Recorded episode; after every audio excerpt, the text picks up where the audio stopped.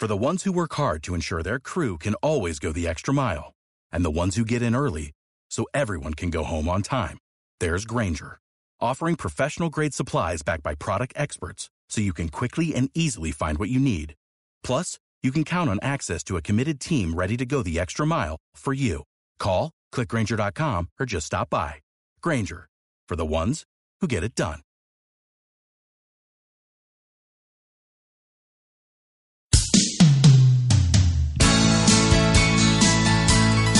Empléate a fondo.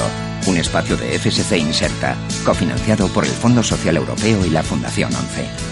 Liderazgo, conjunto de habilidades gerenciales o directivas que un individuo tiene para influir en la forma de ser de las personas, haciendo que trabajen con entusiasmo en el logro de metas y objetivos.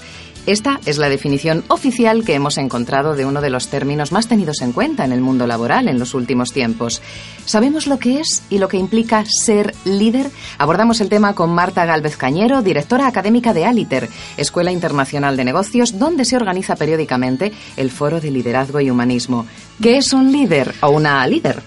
Bueno, aparte de que comparto la definición oficial y que te la puedes encontrar en todos los eh, materiales, eh, yo creo que un líder es aquel que es capaz de conducir a todos los suyos hacia formas comunes, pero además desarrollar sus capacidades propias. Esa es una parte que considero muy importante porque al final ellos eh, son capaces de cumplir sus fines y de todo ello que sea dentro de un orden donde haya una paz, una libertad, una prosperidad, ¿no? y eso hace que la persona pues crezca desde el punto de vista interno. O sea, un líder no puede liderar a nadie hacia afuera si no está liderado uno mismo.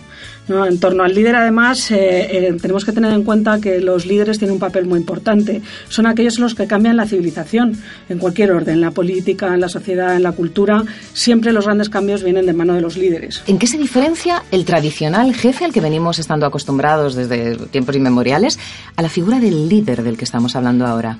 Bueno, pues bastante. Eh, bajo mi punto de vista, y comparto mucho lo que es la visión de Juan Ferrer, eh, que es un experto también en materia de liderazgo, eh, un jefe lo que hace es buscar estabilidad, mientras que lo que hace un líder es, impulsar ese cambio, impulsar el cambio. el jefe hace las reglas, por el contrario, el líder las rompe genera nuevos espacios. El jefe planifica los detalles, mientras que el líder lo que hace es fijar la dirección para tomar que, tiene que tomar la organización. El jefe eh, y el gestor ejecutan la cultura, mientras que el líder la hace.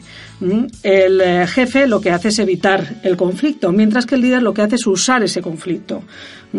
Por otro lado, el jefe eh, sigue un camino escrito, mientras que el líder busca nuevos caminos. En definitiva, el jefe lo que hace es que la empresa funcione, mientras que el líder hace que la empresa evolucione. ¿Y hay distintos tipos de líder? Bueno, hay muchísimos tipos de líder, tantos como valores puede tener el ser humano. Para mí, yo lo dividiría en dos fundamentales, que es el líder y el antilíder.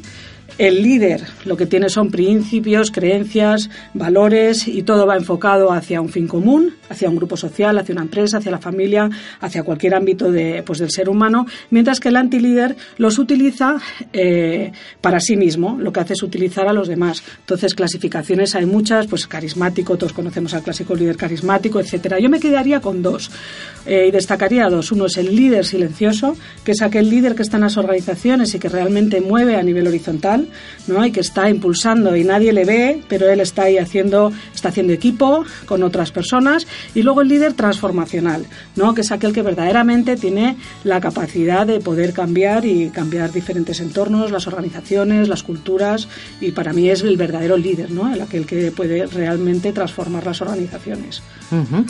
¿Y qué tengo que tener en cuenta yo si quiero uh, ser líder de un equipo de trabajo? Imagínate, persona que se incorpora a un nuevo puesto o incluso persona que quiere emprender, que está pensando en emprender y que va a tener que liderar un proyecto. ¿Qué tengo que saber si esa persona soy yo? Bueno, vamos a ver. Eh, yo creo que lo principal es eh, seleccionar a las personas por valores. Las personas se van a comportar en las organizaciones conforme a ellos sean. Entonces, identificar las competencias y los valores es algo, yo creo que clave, una de las cosas más importantes. Por otro lado, tratar de no incluir dentro de los equipos aquellas personas que se llaman habitualmente tóxicas, es decir, que maltratan a las personas, que no escuchan, etcétera. Eh, luego, yo creo que es muy importante saber escuchar, no oír, porque en esta sociedad oímos pero no escuchamos. Y hay que escuchar a las personas. Las personas no son recursos, son personas. Entonces, pues todos tenemos buenos días, malos días y tenemos talento tenemos defectos. Entonces, eh, una persona, un líder, lo que tiene que saber es identificar los talentos de cada uno para poder desarrollarlos al máximo, teniendo en cuenta que cada persona es única y repetible. Entonces, eh, lo que hay que hacer es escuchar, escuchar y escuchar mm, activamente, tener conversaciones además de calidad con tu equipo. Y yo muchas veces eh, pregunto, ¿cuántas conversaciones de calidad has tenido con tu equipo? Y de calidad es de calidad, ¿no? O sea, interesarte por lo que sucede alrededor de esa persona. Está claro y está demostradísimo que cuando tú tienes interés por las personas y verdaderamente se genera un nexo, las personas son capaces de dar mucho más porque se comprometen. Y es una de las claves para mí en cuanto a todos los temas de liderazgo, el compromiso. ¿Nos puedes poner dos ejemplos de personajes que reconozcamos fácilmente, dos ejemplos de líderes? Bueno, pues la verdad es que yo ahora mismo una persona que sigo mucho y que me parece un ejemplo es el Papa Francisco.